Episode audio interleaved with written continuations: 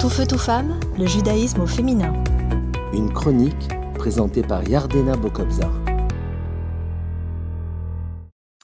Bonjour, je suis très heureuse de vous retrouver aujourd'hui pour une nouvelle chronique sur le thème de la force de se renouveler.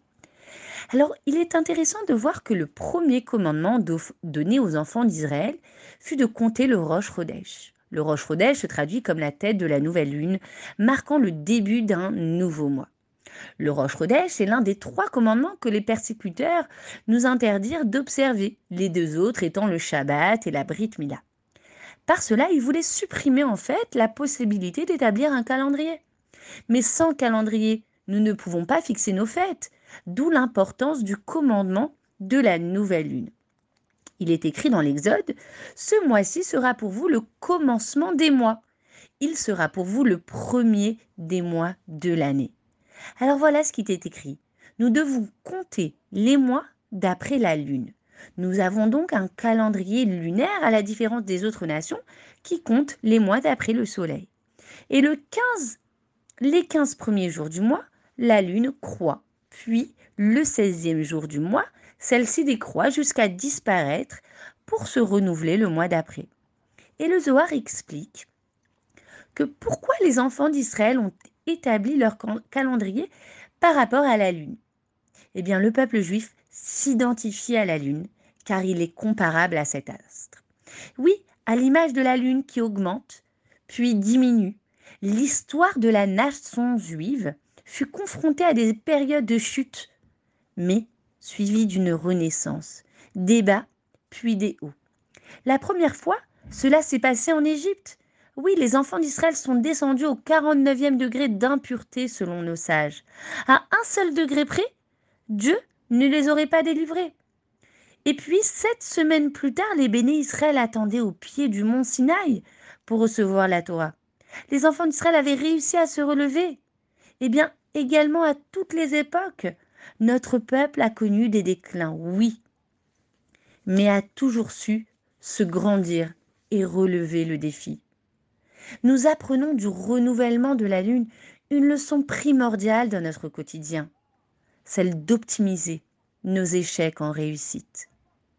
Nous possédons tous un potentiel de transformation et de renouveau.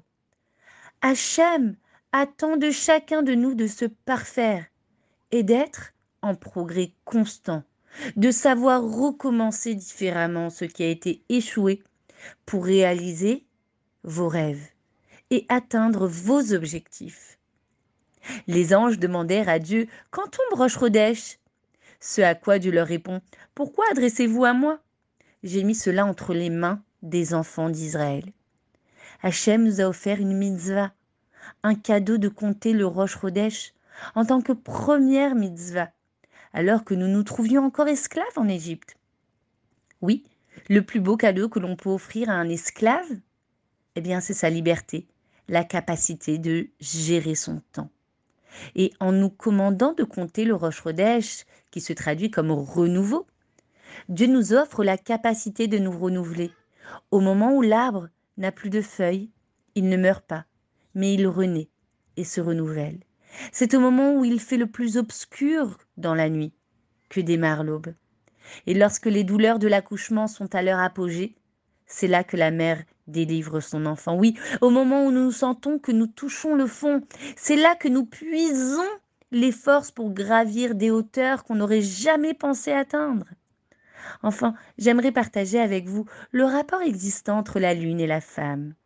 Il est dit que la lune est métaphoriquement féminine parce que celle-ci a une particularité d'être éclairée par le soleil, et que la lune reflète donc la lumière reçue par le soleil. Oui, de même que la femme reçoit la semence de son mari afin de concevoir.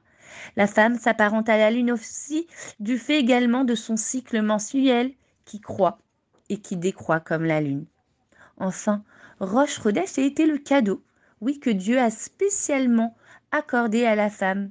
Dieu lui a offert cette mitzvah car la femme n'a pas contribué à la faute du veau d'or et c'est la raison pour laquelle la femme s'abstient donc de faire des travaux, tels que la couture ou le repassage pendant Rosh À bientôt, toujours dans le renouveau et la transformation.